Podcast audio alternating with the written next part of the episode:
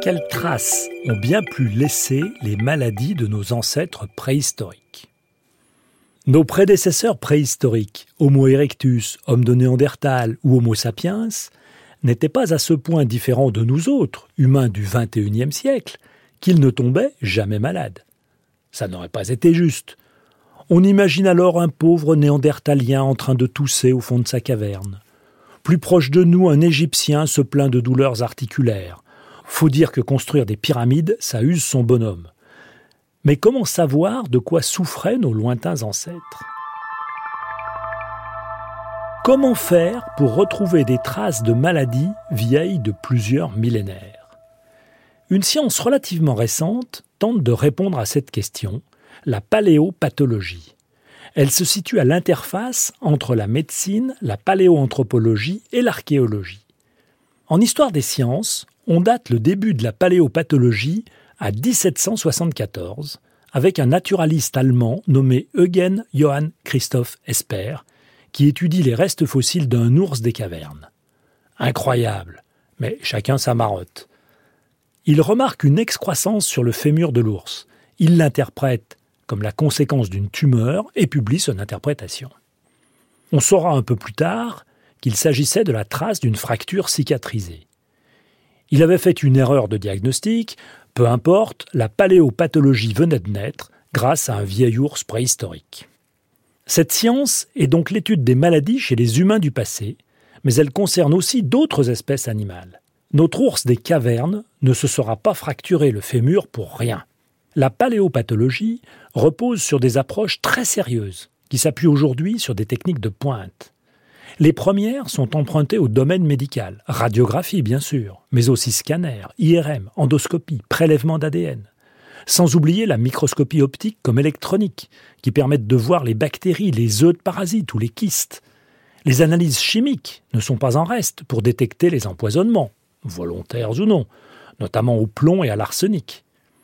N'oublions pas que les teneurs en strontium, en zinc, calcium, barium ouvrent une fenêtre sur le type d'alimentation du sujet. On s'oriente plus finement vers la paléonutrition avec les analyses des isotopes du carbone et de l'azote qui nous disent si l'on était plutôt steak ou salade, carnivore ou herbivore, et dans quelle proportion. Maintenant, où retrouver des traces de ces maladies du passé? Bien entendu, le squelette étant la partie minéralisée du corps, c'est elle qui se dégrade le plus lentement. Et ce squelette, dont les dents, très riches en informations, représente la plus prometteuse des pistes à suivre. Toutefois, il faut garder à l'esprit que la paléopathologie ne donne pas accès à l'ensemble du pathos d'une population passée, mais avant tout aux pathologies qui laissent des traces sur le squelette. Alors lesquelles sont-elles? Les pathologies les plus accessibles sont les traumatismes squelettiques comme les fractures ou les déformations osseuses. Il faut d'abord s'assurer que la fracture n'est pas une cassure post-mortem, mais bien survenue du vivant de l'individu concerné. C'est possible en analysant la forme de la brisure. Ensuite, pour tenter d'en connaître la cause, ce qui est souvent très difficile, il faut tenir compte de l'âge du sujet au moment du décès, voire de son sexe. Bien évidemment, il faut tenir compte du type de fracture, avec déplacement, sans déplacement, des esquilles, pas d'esquilles, et aussi de l'os concerné. On peut aussi savoir s'il y a eu cicatrisation, réparation, et donc survie. Dans ce cas, la fracture a-t-elle été traitée, soignée? Signe possible d'une prise en charge par le groupe humain. Cas que l'on trouve chez l'homme de Néandertal, qui n'était pas une brute sans cœur. D'autres types de traces minéralisées, et donc conservées car fossilisables, concernent les tumeurs osseuses ou les calculs rénaux et vésiculaires. Tiens, celui-là avait mal au foie. Arthrose et arthrite sont des altérations articulaires particulièrement voyantes. La première est d'origine dégénérative, liée à une usure de l'articulation. La seconde est inflammatoire et donc pathologique. Mais sur un squelette, faire la distinction entre ces deux altérations est quasiment impossible. Certaines carences laissent des traces, comme la carence en vitamine D qui provoque le rachitisme, ou l'anémie qui dérègle l'ossification du plafond de l'orbite. Des troubles de la croissance sont détectables dans l'émail dentaire, Ainsi, une étude de 669 couronnes dentaires néandertaliennes a montré que 75% d'entre elles témoignent d'arrêt au cours de la croissance, très probablement liés à des carences alimentaires chez les enfants ou adolescents. Maintenant, des infections peuvent laisser des traces sur un squelette. Les caries sont les plus évidentes, il suffit de regarder les dents. Les caries sont souvent associées à des tombes richement décorées, ce qui indique un niveau de vie élevé donnant accès à une nourriture riche en sucre. Les parodontites, autrement dit des abcès péridentaires, sont également bien imprimés dans les mandibules ou sur la mâchoire.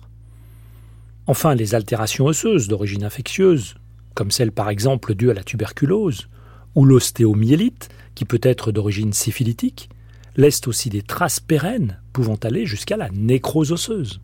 La tuberculose, elle a laissé sa trace sur le crâne d'un Homo erectus vieux de 500 000 ans. Ce jeune homme, trouvé dans l'ouest de la Turquie, présentait à l'intérieur du crâne, près de son orbite gauche, de petites lésions osseuses millimétriques. Cette découverte a fait du bruit et a défrayé la chronique en 2007, car on croyait préalablement la tuberculose typique d'Homo sapiens. Elle est en réalité bien plus ancienne. Il demeure que le plus célèbre ancien tuberculeux est le pharaon Ramsès II. Le squelette de sa momie montre de nombreuses traces de la forme extrapulmonaire de la tuberculose, appelée tuberculose osseuse et articulaire, touchant particulièrement la colonne vertébrale. La paléopathologie contribue à ouvrir des portes vers la connaissance de nos ancêtres, relativement proches comme ce brave Ramsès II, ou franchement lointains comme ce jeune Turc. Cette science participe au puzzle qui nous permet de reconstituer leur mode de vie. Étaient-ils souvent blessés Mangeaient-ils à leur faim? Mouraient-ils jeunes Et de quoi? Finalement, étaient-ils si différents de nous? Le pourquoi du comment, science, par Bruno David, réalisation Charles Trou.